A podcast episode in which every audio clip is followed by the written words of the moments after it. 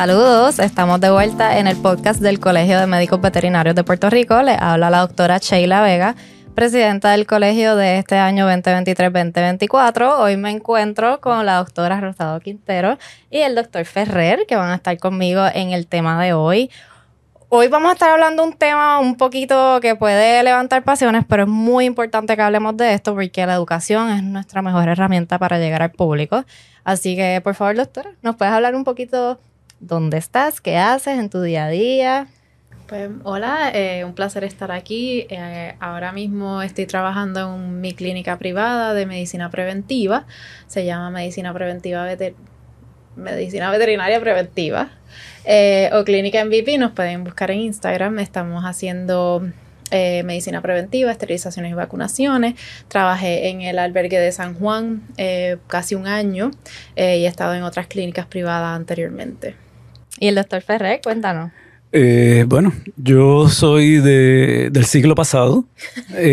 me gradué de escuela de veterinaria en 1982, así que tengo una visión un poquito distinta a la de mis colegas, eh, basada en, la experiencia. Eh, yo he trabajado toda mi vida en especies menores, este, en Guaynabo, eh, y he estado involucrado con el colegio este, ya casi 30 años convencido ¿no? de los beneficios que tiene la colegiación para este, sus miembros y la función tan importante que tenemos nosotros en educar eh, al país eh, sobre los temas de salud animal y de bienestar animal. Muchas gracias, doctor Muchas gracias por esos años que estás con nosotros.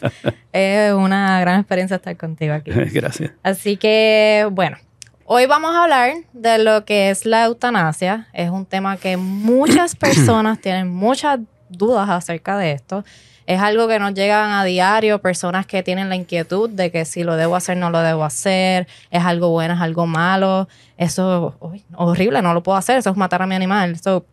por esa misma razón estamos aquí, queremos hablar del tema, queremos poder clarificar, eh, poder educar, que las personas se sientan un poco más cómodas con el tema y poder, ¿verdad? Llevarlo a cabo de principio a fin y explicar el proceso para acabar estos tabús, etcétera. Doctora, ¿qué es la eutanasia? ¿Qué es para ti la eutanasia? Eh, para mí la eutanasia es una muerte digna, al fin y al cabo. En realidad, eh, estas mascotas nos dan largos años de amor y compañía. Eh, lo mejor que yo puedo hacer por ese animal es que no sufra. O sea, es una muerte digna, sé que no sufre, no pasa semanas o meses en la intemperie o en condiciones horribles simplemente porque no puedo tomar esa decisión por, por ese animal, sino que le acepto yo el sufrimiento para evitárselo a, la mascota. Y doctor, ¿qué es para ti la eutanasia? Este, difícil, como, como tú dices. ¿ah? Eh, eutanasia viene del, del griego eu, que es bueno, y thanatos, que es muerte. Y el concepto de la eutanasia, sencillamente por la, por la definición, es una buena muerte, eh, una muerte digna, este, como dice la doctora.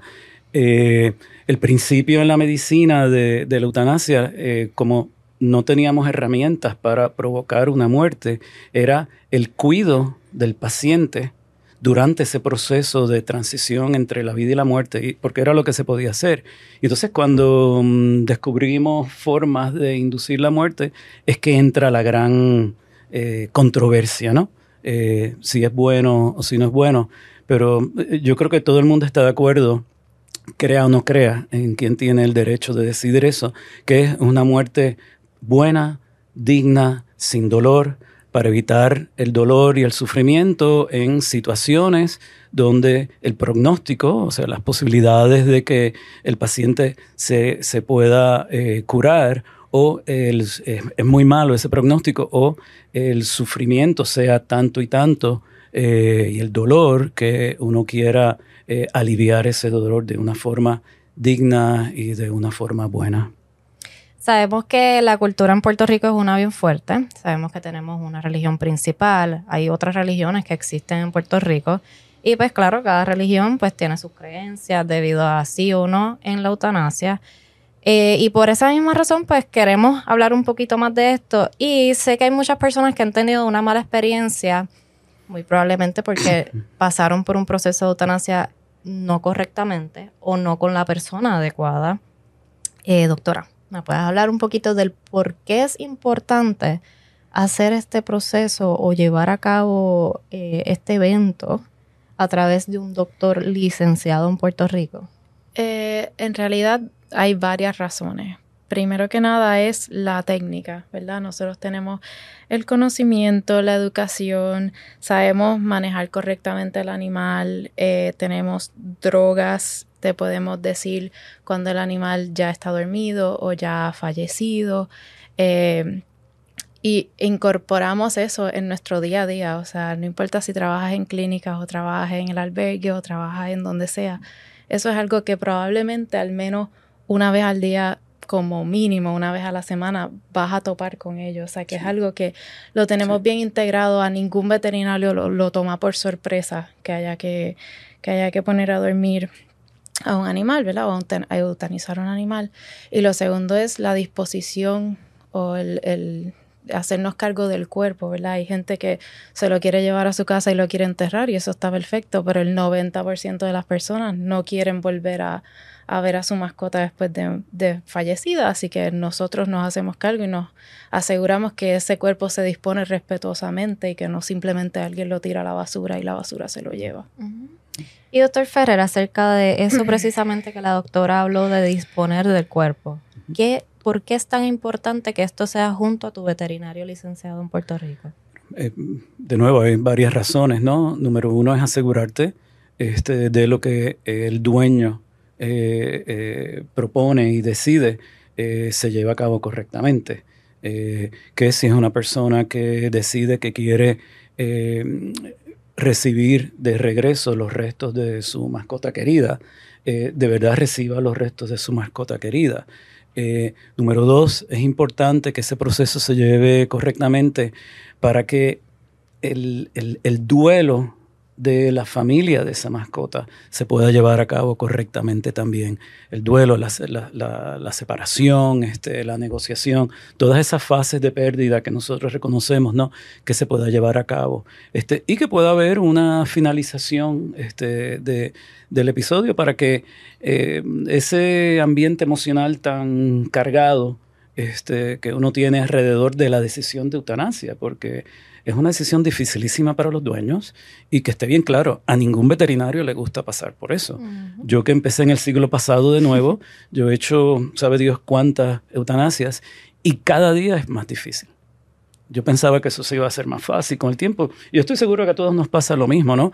Porque son, igual que son eh, parte de la familia querida este, de estos clientes nuestros, ¿no?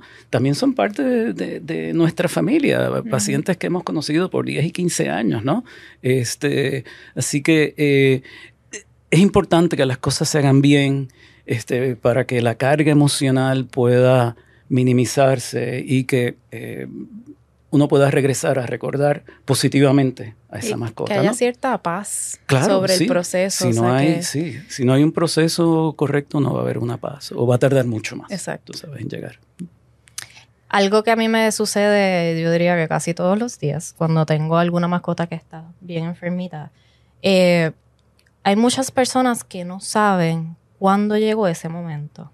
Hay unos que sí, o quizás se les hace difícil eh, decir, mira, sí estoy en este momento. Pero hay otros que realmente, honestamente, no saben que están en ese momento, que, les toca tomar esa decisión. ¿Qué tú le dices a ese dueño de mascota?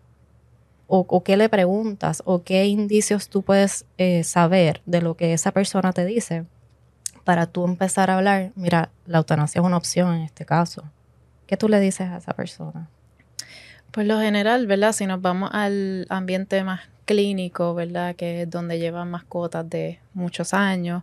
Eh, la enfermedad, como mencionó el doctor, y el pronóstico, ¿verdad? Si tú tienes una enfermedad y un prognosis que te vas a durar tres meses y esos tres meses la vas a pasar bien mal, mira, de verdad que en ese momento uno discute, mira, puedes tener estos tres meses y sufrir con la mascota o estar con la mascota y saber que lo vas a ver decaer o tenemos esta opción los pacientes viejitos, que es lo más difícil, porque es, por lo general están comiendo y llegas y te mueven la colita, aunque antes se levantaban de donde estuviesen en la casa, venían corriendo a saludarte, este, o ibas al parque, le podías tirar la bola mil veces y ese perro mil veces iba y buscaba la bola y te la traía, y ahora se la trae, tiras dos veces y el perro hace como que, diablo, la tengo que ir a buscar.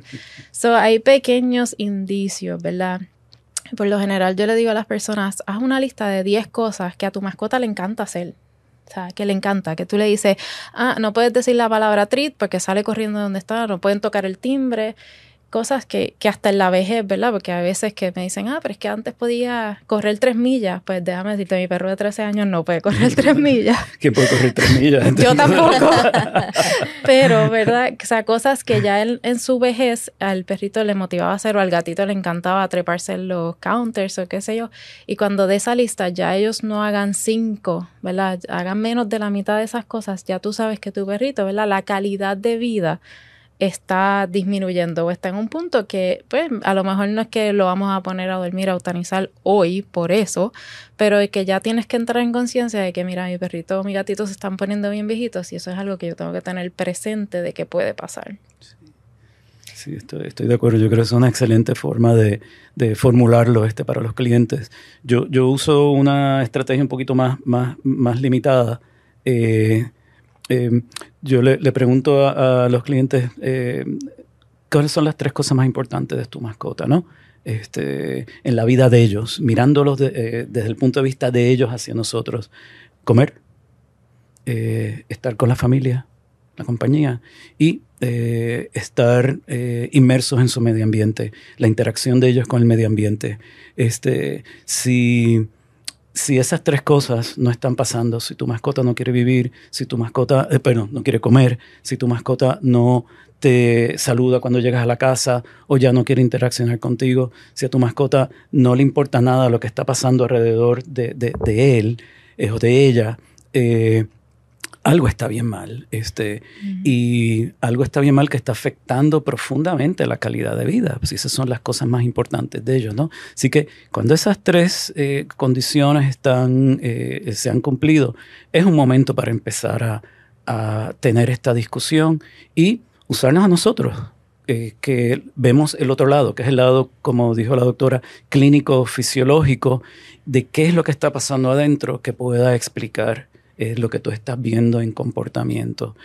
Y entonces eh, tomar una decisión usando a nosotros como guías, no como personas que deciden, ¿no? Que es importante, porque por mejor que conocemos a esa mascota, nosotros no vivimos con ellos. Nosotros no conocemos esos detallitos, esas intimidades, este, qué es lo que hace falta en el momento de tomar esta decisión. Y tenemos un vínculo diferente, ¿verdad? Porque es de, de, doctor a paciente y aunque yo amo a mis pacientes, al final del día, exacto, no vivo con ellos y tampoco no tienes que limpiar las 50 mil diarreas, si tiene una gastroenteritis está bien mala, tú sabes, etcétera. Sí, Exacto, sí, definitivo. Eso es algo que yo en lo personal les menciono siempre. Ellos son los que están con ellos en el día a día, ellos son los que lo conocen realmente, porque a veces las mascotas se comportan distinto con nosotros que como están en la casa. Así que por ahí es como yo siempre comienzo, eh, porque al final del camino, para que esta persona se sienta cómoda con su decisión, ellos tienen que tomar la decisión. Sí, Así que yo se lo pongo, le explico, ¿verdad? Y se lo pongo, mira, tú ves que tu mascota no, era, no es la mascota que era antes, está sufriendo, no come bien, no se puede mover, se puede hacer sus necesidades encima, le pueden salir úlceras. Pues ese tipo de cositas tú me las puedes decir a mí más que yo a ti. Y ahí es que se, pues, se va esa alternativa. Eh, y doctor, ¿cuál, es el proceso eh, de la eutanasia en el cuerpo del animal? ¿Qué es lo que sucede? Bueno, eh, en verdad depende de lo que, del químico que se use ¿no? para esto, pero el método más aceptado es básicamente una anestesia que cada vez es más y más y más profunda. Eh, yo lo que le, explico a mis, eh, a mis clientes cuando están en ese momento es que los vamos a anestesiar. Eh, y anestesia quiere decir un sueño sin dolor y sin conciencia, ¿no? Y ese sueño se va a volver más y más profundo este, hasta que va a suprimir el sistema automático, ¿no? el sistema autonómico del cuerpo. El corazón este va a empezar a ponerse más lento, la respiración va a empezar a ponerse más lenta, más superficial, hasta que todo para. O sea que es un sueño profundo eh, donde no voy a sentir nada, donde todo va a pasar sin ninguna conciencia y donde no voy a tener ningún dolor. Eh, y no debe haber ninguna reacción. Sí, también les recuerdo a los dueños que como estamos hablando de anestesia, hay un plano 2 de anestesia donde puede haber un momento de hiperexcitabilidad. Este, todos lo hemos, lo hemos visto, ¿no? Es para que se preparen. No siempre ocurre, pero que entienda que no es que pasó nada malo, sino es la, el, como el proceso se va desarrollando y es normal con ellos. Claro, un posible eh, efecto secundario de la droga correcto, también. Sí, depende del protocolo este que uno se use y cómo uno lo haga. Depende del ambiente también, ¿no? Donde esté, que es algo que uno tiene que considerar, este, tanto para el paciente como para los dueños del paciente. Sí, cositas que a mí siempre me gusta decirles es eh, que ¿verdad? Tratar de que no te impacte tanto cuando el movimiento involuntario de los músculos empiezan a ocurrir, que puede pasar. O que los ojitos no van a cerrar. Y mucha gente siempre trata de cerrarlo y es como un poquito... Eh, pero yo se los menciono para que vaya como que un poquito más suave el proceso. O a veces que tienen esa como que pequeña respiración después que tú lo escuchas y dices, mira, ya no tiene latidos, pero se está moviendo. sí pero acuérdate que pueden tener movimientos involuntarios de los musculitos y eso incluye el diafragma, que es lo que hace que respiren. O sea, que, o sea, nosotros vamos a verificar, o sea, por eso estamos ahí, porque queremos ver que el proceso sea correcto y que el proceso llegue a su final y que todos estemos seguros del proceso llegue a su final. Así que esa es nuestra responsabilidad también y nosotros la vamos a cumplir. Doctora, ¿y qué tan largo es este proceso? En realidad, como dice el doctor, depende de las drogas, pero por lo general con drogas inyectables, que es lo más común que utilizamos, eh, desde que yo le explico al, al guardián lo que va a ocurrir, le inyecto los medicamentos y le declaro que el paciente ya no tiene latido, toma como cinco minutos. En realidad es un proceso bastante rápido. Hay veces que los guardianes se sorprenden y dicen, Dios mío, pero tan rápido. Y yo, sí, porque no queremos alargar esto, no queremos estar aquí media hora en lo que él se va. Está, queremos que esa mascota se vaya lo más pasivamente y lo más rápido posible, que no, que no pase más nada. Debe ser un recuerdo para nosotros, ¿verdad?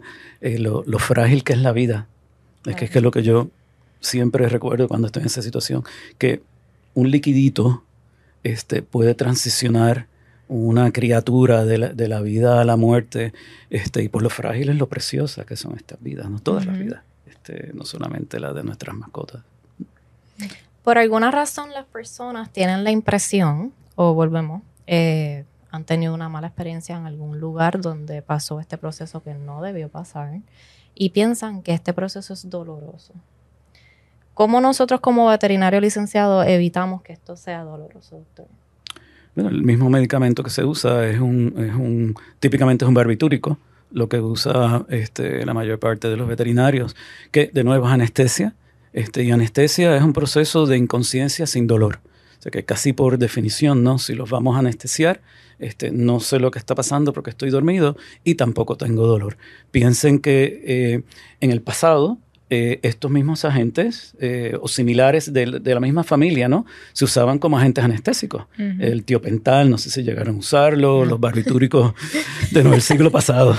Este, los barbitúricos de corta duración eran los inductores este, eh, por excelencia, este, por la seguridad, porque eran bien transitorios. Así que si los usamos para anestesia, que es para inducir un estado de no dolor y no conciencia para que podamos hacer procedimientos quirúrgicos, pues es exactamente lo mismo en esta, en estas circunstancias.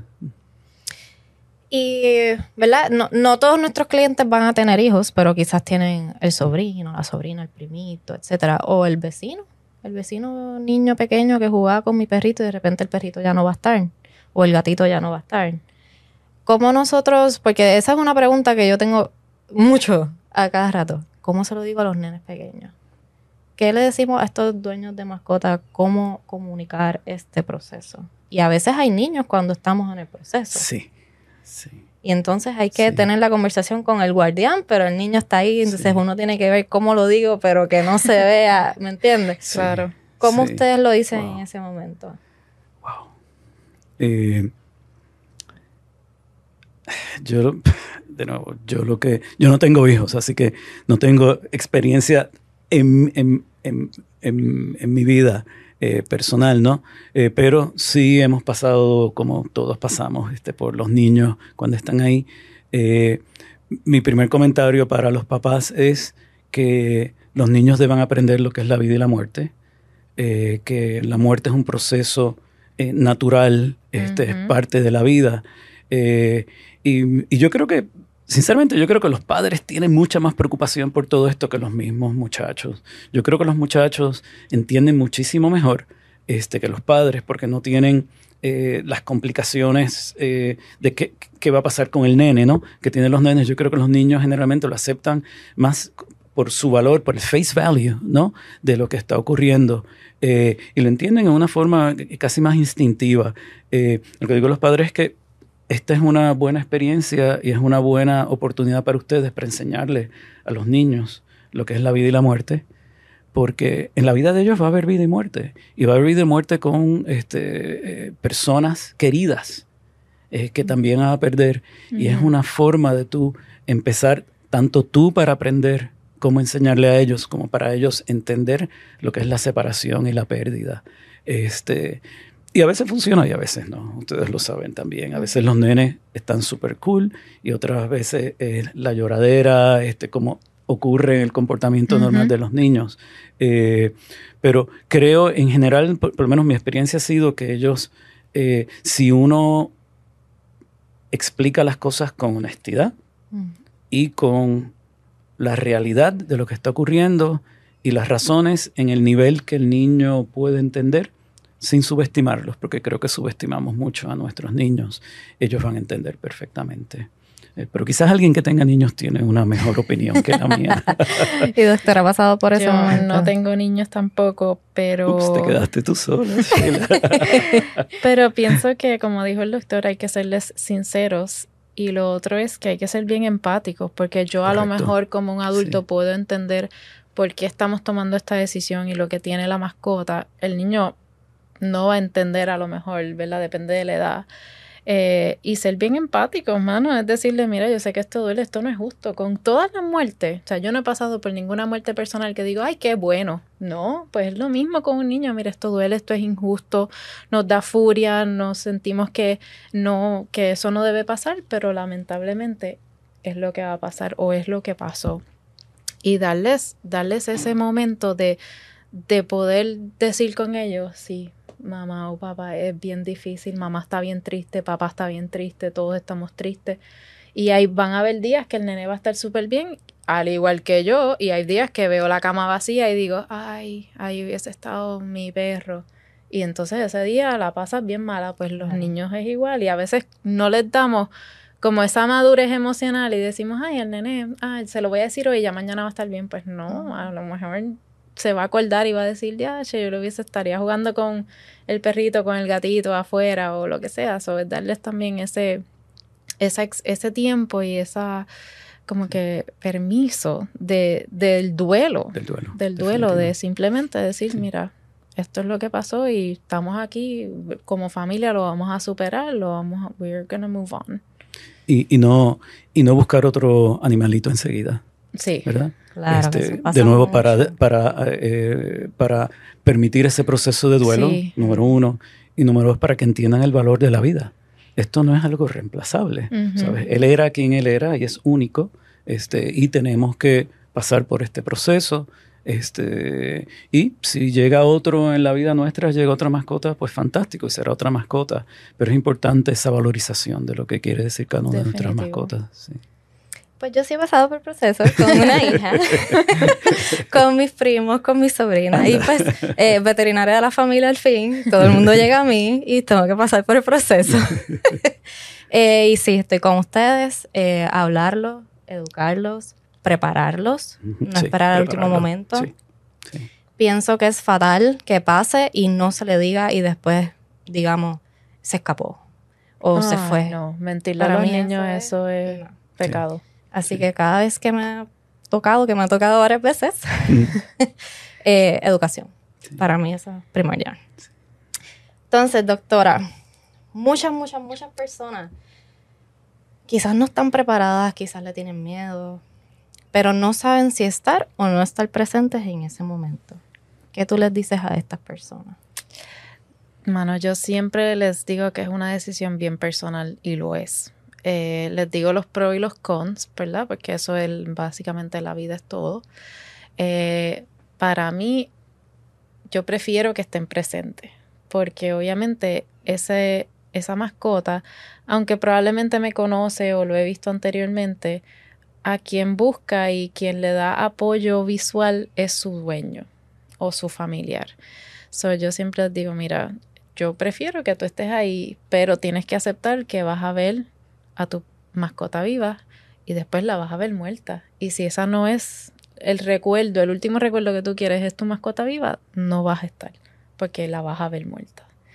Eh, y también respeto a los que no pueden estar por eso mismo, porque si, si te da angustia pasar por ese proceso físicamente con tu mascota, mejor no estar, de verdad, porque no, no quiero dos angustias en ese cuarto, o sea, prefiero, y por lo menos en un setting de clínica, nunca se iban solos, aunque los, los guardianes no se quedaran con ellos, siempre nos reuníamos los techs y los doctores o los que estuviéramos en el área de tratamiento, les pasábamos la manita, les decíamos gracias, ¿verdad? O sea, que no, no es que no vas a estar presente y vamos a hacer un trabajo fatal y lo vamos a tirar en una esquina y no no, nos vamos a olvidar de él, sino que, ¿verdad? Con el mismo amor que le daríamos a mi mascota si fuese la que estuviese allí, pues le trato de dar ese mismo amor, aunque a lo mejor la mascota no lo registra de la misma forma porque no sabe quién yo soy. O sea que esa es la, la gran diferencia para mí, es, ¿verdad? Tu mascota ha estado ahí toda su vida, pues idealmente me gustaría que tú estuvieras al final de ella, pero te respeto y te acepto que a lo mejor esa no es tu realidad y eso no lo puedes lograr, and that's totally fine. Como que na- no se juzgan, o sea, yo no, la gente me ha dicho como que, ay, pero es que siento que me van a juzgar. No, yo no soy quien para decidir Claro. que tú estás o no, sino yo te digo lo que va a pasar y como si tú lo puedes manejar, súper, estamos aquí para ti. Y si no, también, como que eso no, no hay razón para, para yo hablar mal de ti o pensar mal de ti porque estuviste o no en la eutanasia de tu perro eh, o de tu gato, de tu mascota. En realidad es una decisión súper personal que cada cual sabe lo que puede tolerar y lo que no, y eso es lo único que se pide. Y, y- y mirándolo de nuevo desde el punto de vista de nuestras mascotas, ¿no?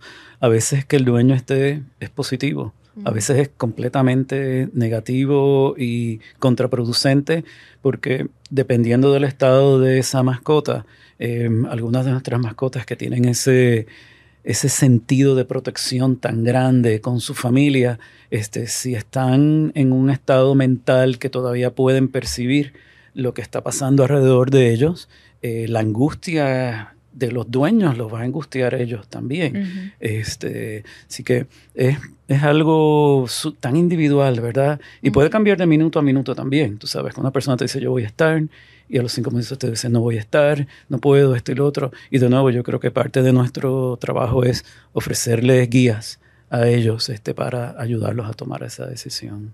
He tenido algunos guardianes que les digo, mira, yo les voy a poner el propofol, ¿verdad? Que es el anestético, y tu perro se va a dormir y literalmente está anestesiado. Después de ese punto, tu perro o tu gato no saben si tú estás ahí o no. Así que si tú Correcto. quieres estar hasta que ellos visualmente te dejen de ver, ese es el momento. Y ahí te puedes ir y técnicamente nunca lo ves fallecer, ¿verdad? Porque te- está dormido. Y mucha gente me ha agradecido y me ha dicho, ah, pues está bien, pues yo me quiero quedar hasta ese momento.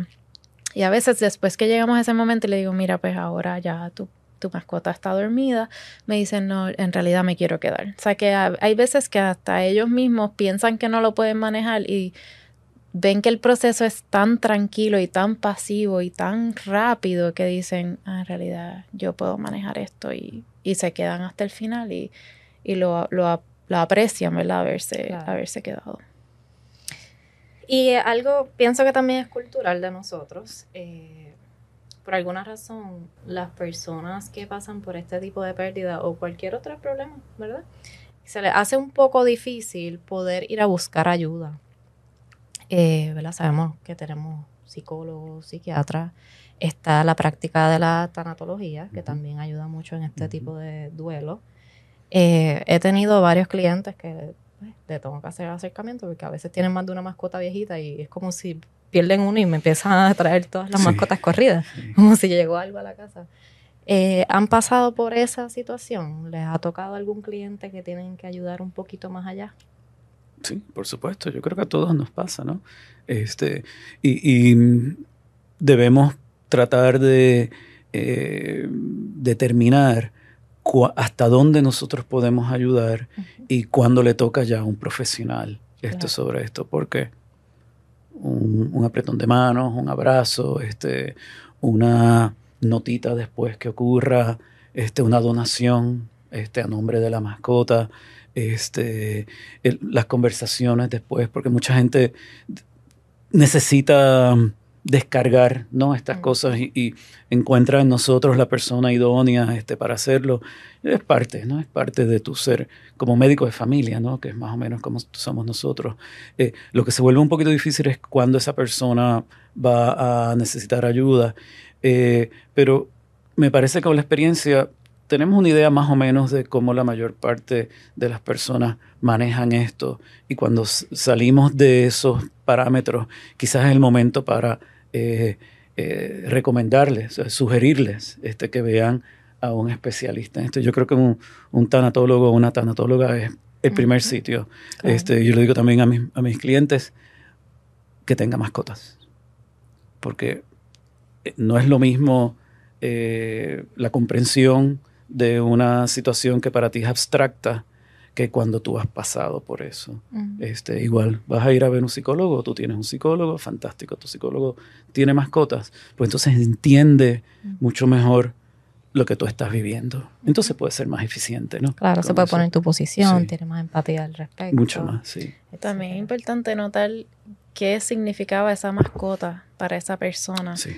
Porque yo he tenido eutanasias que me dicen, yo no lo quiero poner a dormir porque es el, el gato era de mi hijo y mi hijo se murió. Y ahí tú entiendes, ah, ok, eso no es, no es necesariamente el gato, aunque sí se llama el gato, pero el gato representa al hijo que perdió también. He tenido perritos de la espera de mi esposa, mi esposa se murió de cáncer, ahora el perro tiene cáncer.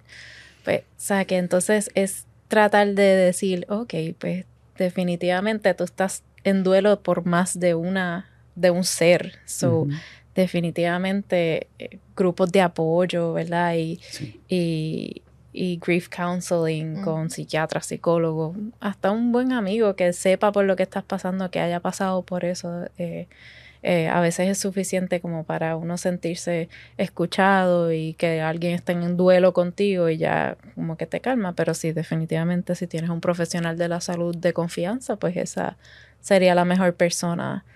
Aunque el duelo sea sencillo, aunque sea algo que, que tú piensas que no te afecte tanto, mano, traerlo porque es, importante estar pendiente de la salud mental de uno y no esperar a que uno esté al borde de un episodio para entonces ir a buscar ayuda. La, cita con un psicólogo debería ser como la cita con un internista. De vez en cuando hay que chequearse. Sí. Sí, sí. Simplemente para, ¿estamos todo bien? Seguimos. La realidad de esto es que a nosotros nos toca esto muchas veces eh, muy probablemente más de una vez a la semana y a veces hasta muchas veces más en un día de lo que uno quiere. Así que eh, yo he tenido varias personas, eh, ¿verdad?, que conocen de mi profesión, que me dicen, wow, ¿cómo ustedes lo hacen? Porque ya llega un momento que siento que no les pasa por sentimientos el proceso, pero la realidad es que nuestros colegas y todos nosotros nos tenemos que como proteger, porque pues eh, pasar por una eutanasia tan corrido muchas veces, muchas más cosas, ¿verdad? La, la, persona, los sentimientos de la persona nos afectan a nosotros también. Entonces es bien importante que estos dueños de mascotas entiendan que nosotros sí somos y fuimos el doctor de esa mascota, pero esa ayuda extra hay que entonces buscarla debajo de un profesional. que nosotros estamos ahí, estamos ahí, pero entonces nosotros también vamos a necesitar de ayuda si, si tratamos de ayudar a todos en ese momento, porque nuestros sentimientos están envueltos.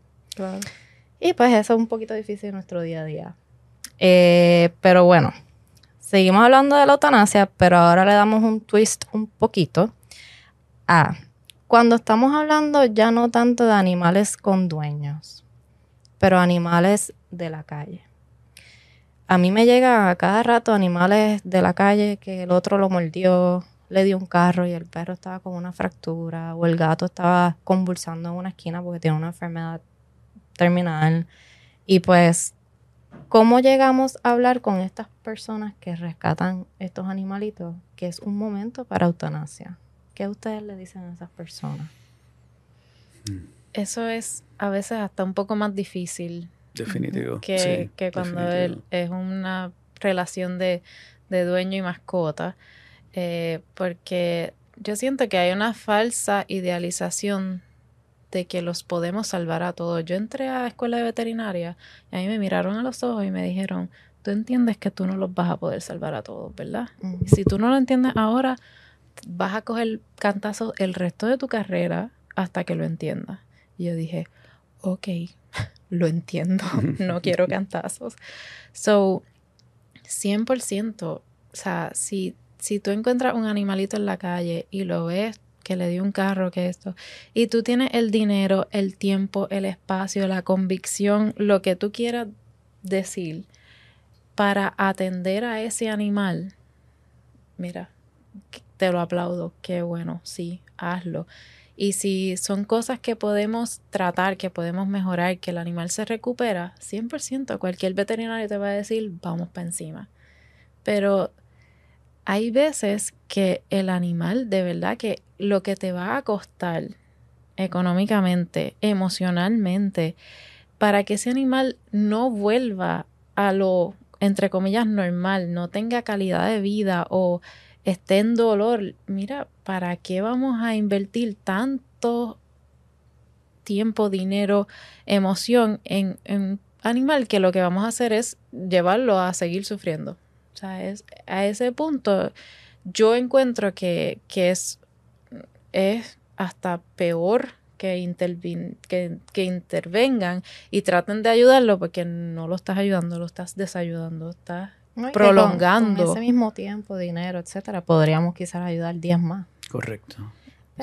Este, y doctor, ¿ha pasado por ese proceso? Sí, sí, todos, todos pasamos por eso. Eh, para mí eh, em, se vuelve importante eh, recordarle a esa persona que ha hecho un acto de caridad, que es un samaritano, que el mero hecho de recoger esa mascota y traerla, a llevarla a un profesional de la salud, este, ya es meritorio. O sea, ya eso es suficiente eh, en sí este, para ayudar a esa mascota. Lo que viene después eh, es casi menos importante. Porque ese primer paso de tú te bajaste del carro, cogiste a esa mascota, lo pusiste en el carro, lo trajiste, te preocupaste, ¿no? Ahí se le está dando este, una, eh, una oportunidad a esa mascota de no sufrir o no seguir sufriendo innecesariamente. Eh, de dónde, hacia dónde se sigue en ese momento, pues depende de todo lo que dijo la doctora. Este, ¿Qué recursos vamos a tener que utilizar? Este, número uno. Eh, si estamos dispuestos, porque yo, yo, me imagino casi todos nosotros estamos dispuestos a ayudar a esas personas. No es tu mascota, vamos a hacer las cosas lo más sencillo posible. Si tú quieres, es darle una oportunidad, fantástico. Este, si las cosas se ven horribles, mira, no vamos a hacer esta mascota sufrir innecesariamente. Este, pero eh, después que esa persona recogió esa mascota, eh, debemos recordarle eh, el, gran acto de, bondad que ha hecho número uno, este, antes de nosotros seguir con lo que tenemos que hacer. Eh, y eso ya depende, depende de cada, de, cada, de cada paciente y de cada situación. Algo que a mí siempre me dijeron en la escuela veterinaria, como a ti te mencionaron eso, es que nuestra profesión sí es una ¿verdad? Para medicina animal, pero a la misma vez somos parte de lo que es la salud pública. Y dentro de nosotros está el poder de poder ayudar a que estas enfermedades zoonóticas no salgan a realmente afectar a lo que es el humano. Para las personas que eh, no conocen el término de zoonosis, pues sería una enfermedad que se puede contagiar de un animal al humano y hay ciertas enfermedades en Puerto Rico que son endémicas que pueden ser fatales o letales para el humano. En ese, en ese tipo de situación, eh, siempre va a estar el tema de la eutanasia. ¿Cómo tocamos este tema con estas personas? Porque sabemos que es un tema delicado. O sea, estás tomando esta decisión por la salud pública de las personas, por tratar de ayudar a las personas, pero seguimos siendo veterinarios. Entonces tenemos que ayudar a los animales. ¿Cómo hablamos de eso? Bueno, eh, hablando de zoonosis, pues depende de cuál, ¿no? Pero si estamos hablando de las más importantes, rabia y leptospirosis, este... Eh, la prognosis, bueno, la rabia no tiene cura. Para empezar. Y la prognosis de leptospirosis es. Tú sabes, sí, si no se coge a tiempo. Vamos definiendo qué es rabia para las personas que no sepan qué es rabia. Es un virus eh, que se transmite por la saliva y lo. Creo que las lágrimas. Secreciones corporales, pero más bien mordidas y saliva, sí. Eh, que causa eh, problemas neurológicos. en los animales causa agresión eh, y tambaleo, confusión, y en las personas asumo que causa exactamente lo mismo. y causa la muerte. Literal, no hay tratamiento. en, gente se puede tratar y más o menos creo que hay un chance de sobrevivencia, pero... Un caso de una chica eh, que era un, eh, una muchachita eh, cheerleader en Minnesota o algo de eso. El único caso que se ha logrado salvar de rabia clínica estuvo seis meses en el hospital. el protocolo fue una cosa impresionante. no se ha podido repetir de nuevo y se ha tratado, se han usado los mismos protocolos, etcétera, y no se parece que para propósitos prácticos, cuando ya tú tienes rabia clínica en un humano, igual en una mascota, ¿no? En un animal, ya no hay, no hay, vuelta, atrás. No hay vuelta atrás, sí. El, ¿verdad? el Departamento de Salud está bien activo en Puerto Rico por estas mordidas acerca de rabia. Siempre que hay una exposición y se lleva registro a salud, eh, hay un protocolo que se lleva Siempre ese protocolo tiene que ser empezado lo antes posible, antes de que ya el virus esté activo en la persona, porque si no ya es muy tarde. Ya, ¿verdad? Como estamos hablando, este virus es fatal, es letal, no tiene cura, como todos los virus, pero este en específico puede causar la muerte, eh, tanto del animal como de la persona. Y si hablamos de leptospirosis, ¿de qué estamos hablando? Eh, una bacteria que en Puerto Rico generalmente la transmiten las ratas, más que nada, a través de su orina, y nuestros animales, no son solamente los, perros, ¿no? También animales domésticos de finca eh, pueden infectarse eh, con contacto con la orina este, que tiene esa bacteria viva. Y creo que es importante para que sepa todos los que escuchan esto, para que, esa, para que esa orina sea infecciosa, para que esa bacteria sea infecciosa, tiene que estar en un medio ambiente de humedad o de líquido. Si una rata se orinó en una esquina de una casa y la orina se secó, esa bacteria se murió. O sea que eso no es infeccioso. Que alguien te venga a decir que una persona cogió leptospirosis porque tomó una Coca-Cola sucia de un almacenaje, eso no es verdad es la, bacteria, como toda, toda la vida, requiere agua, ¿no? Nuestra vida que conocemos en este planeta. Así que si esa bacteria se deshidrató, se murió. Eh, y no es infecciosa. en cuanto a las recomendaciones, eh, por lo menos en mi caso, depende mucho del contexto familiar y depende del paciente y dónde está en la progresión de su condición. Este, porque si ya llegaste a fallo renal, y hepático y las anemias y las, y las trombocitopenias, las plaquetas bien bajitas, va a estar bien difícil sacarlo de ahí. Este, si está amarillo, ¿no? Este, Etcétera. Eh, si hay niños en la casa, este, yo generalmente no recomiendo eh, que ese animal, eh, si está así de grave, se le dé tratamiento. O si se le va a dar tratamiento, debe estar hospitalizado hasta que nosotros podamos asegurar que está no infeccioso. Y ustedes saben lo difícil que es asegurar que no esté infeccioso, aunque lo tenga un mes tomando los antibióticos que sea. Eh, lepto es bien común y posiblemente es más común de lo que nosotros pensamos. Sabes que nosotros, los veterinarios, pensamos que en Puerto Rico hay leptospirosis en humanos, mucho más de lo que se diagnostica. Este, pero se puede confundir con otras enfermedades, con dengue inclusive. El problema es el diagnóstico, ¿no? Que es tan complicado. este, sí, pero eh, es una enfermedad de muchísimo cuidado. Yo creo que las personas eh, tienen que tener un índice de sospecha alto y tanto en lepto como en rabia se puede prevenir. O sea, se puede prevenir. Quizás la mejor razón para nosotros vacunar a nuestras mascotas en Puerto Rico ahora mismo es la rabia y la leptospirosis. Este, se pueden prevenir todas estas cosas eh, y no hay razón este, para, no, para no hacerlo. Eh, porque ya cuando cogiste la enfermedad, ya es otro set de, criterios este, de cómo vamos a manejarla. Sí, yo he tenido varios casos de leptospirosis y he tenido varios casos, quisiera ninguno, pero los he tenido de, rabia, confirmadas. Sí. Y pues eh, bien lamentable porque la mayoría de estas mascotas sí estuvieron expuestas a niños y entonces pues qué vamos a hacer sí, sí, eh, y pues sí estas son enfermedades que nosotros tenemos que estar muy pendiente y educando a la ciudadanía. Es parte de nuestra profesión como la parte de salud pública. Son prevenibles por a través de las vacunas. Eh, claro, estas vacunas necesitan sus boosters anuales, la administración repetida anual, eh, para poderlos tener protegidos la mayor, lo mayor posible. Sí y, que mm, nunca vamos a erradicar la rabia de Puerto Rico. O sea, este, se ha estudiado y se han tratado y han habido este, eh, pequeños estudios con este, la vacuna oral, etcétera.